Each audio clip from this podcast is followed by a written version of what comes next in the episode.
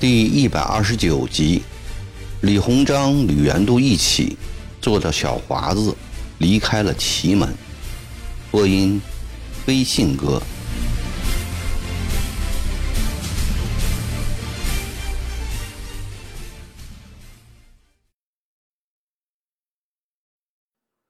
奏折拜发后的第二天，丢失徽州府的皖南道员李元度。蔫头大脑的来到了祁门。当他得知祁门刚刚度过危难之后，心中万分内疚。他想向曾国藩负荆请罪，又怕昔日同窗不容他，便托李鸿章去试探下。果然不出所料，曾国藩一听便火冒三丈，大声的对李鸿章说：“他还有脸来见我？”我都没有脸去见他，你问问他，还记不记得自己亲手立下了军令状啊？李鸿章见老师正在盛怒之时，也不便多说，只得轻轻退出。刚走到门槛边，曾国藩又叫住了：“少荃，你赶快替我拟一个折子，参合李元度。”李鸿章吃了一惊。唯唯诺诺的答应两句，赶紧退了出来。身材矮小、戴着高度近视眼镜、号称神队里的皖南道台，是个人缘极好的人。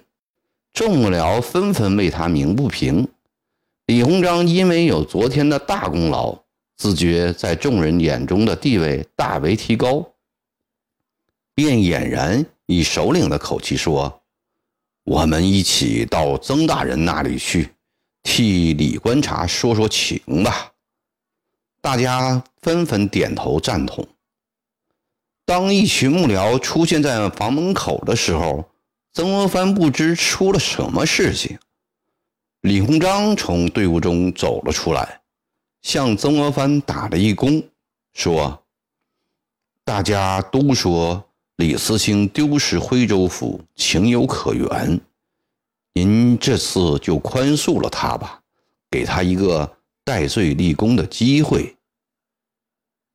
原来是他煽动幕僚们来动摇自己的决策。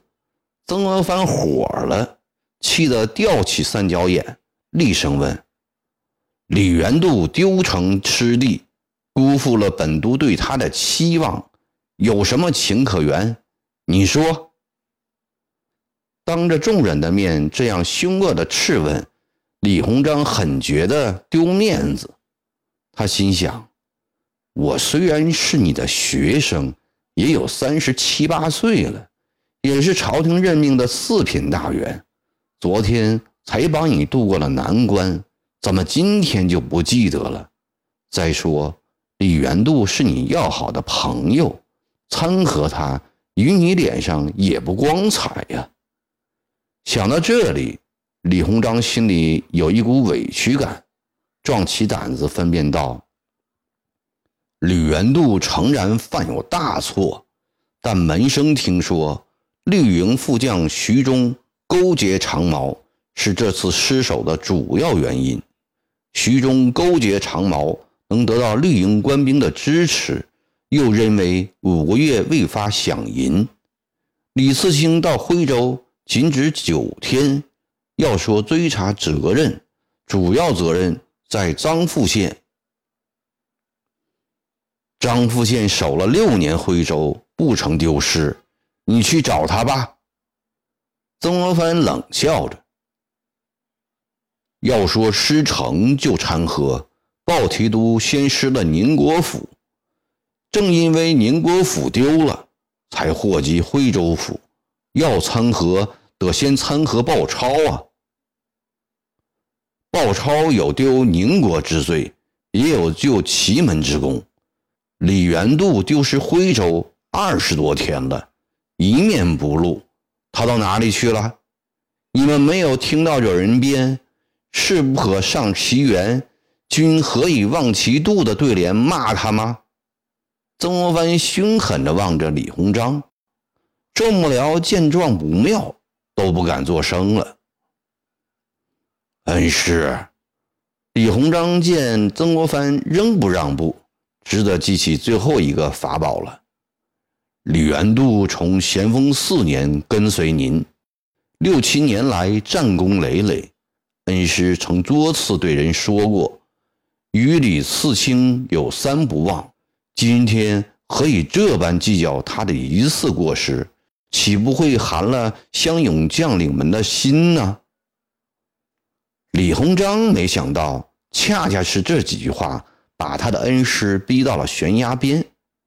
曾国藩又羞又怒，气呼呼地从椅子上站起，吼道：“李少荃，你是要我徇私枉法吗？李元度不参。”天理何在？国法何在？恩师一定要参李次卿，门生不敢拟稿。李鸿章也生起气来，倔强的顶了一句。门生的这句话大出曾国藩的意外，他本想冲上前去狠狠的训斥一顿，猛地想起丑道人陈福说的。杂用黄老之术，拼命的将火气压了下去。好吧，不要你你，我自己写。李鸿章是个异常机敏的人，他早知将老营扎在祁门，在军事上是一个绝大的错误，太平军也绝不会甘心这次的失败。倘若再来一次南北包围，祁门将会连锅端了。李鸿章有自己一番远大的抱负，他只能依仗老师上青云，不愿与老师共灭亡。现在正可趁此机会离开祁门了。恩师既不需要门生，门生就告辞了。曾国藩先是一怔，然后冷冷地说：“请自便。”众幕僚见局面闹得这样僵啊，早已三三两两的先溜了。李鸿章刚要挪步走，又觉心中不忍，回头道：“恩师啊，祁门不可久住，闻声走后，请恩师速将老营移到东流去。”曾国藩侧过脸去，看都不看一下，挥了挥手：“你走吧。”不要乱了我的军心。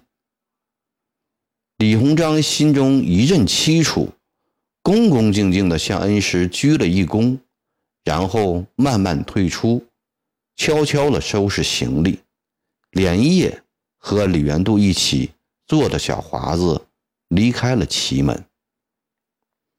不久，曾国荃从安庆前线来函，几乎以哀求的口气。请大哥速移营东流。曾国藩独臂大受感动，并由此想到李鸿章是真心为他着想，也由此减轻了对李元度的谴责。这年冬天，曾国藩终于将两江总督衙门从祁门搬到了长江边的东流。现在，他要全力支持九弟攻打安庆了。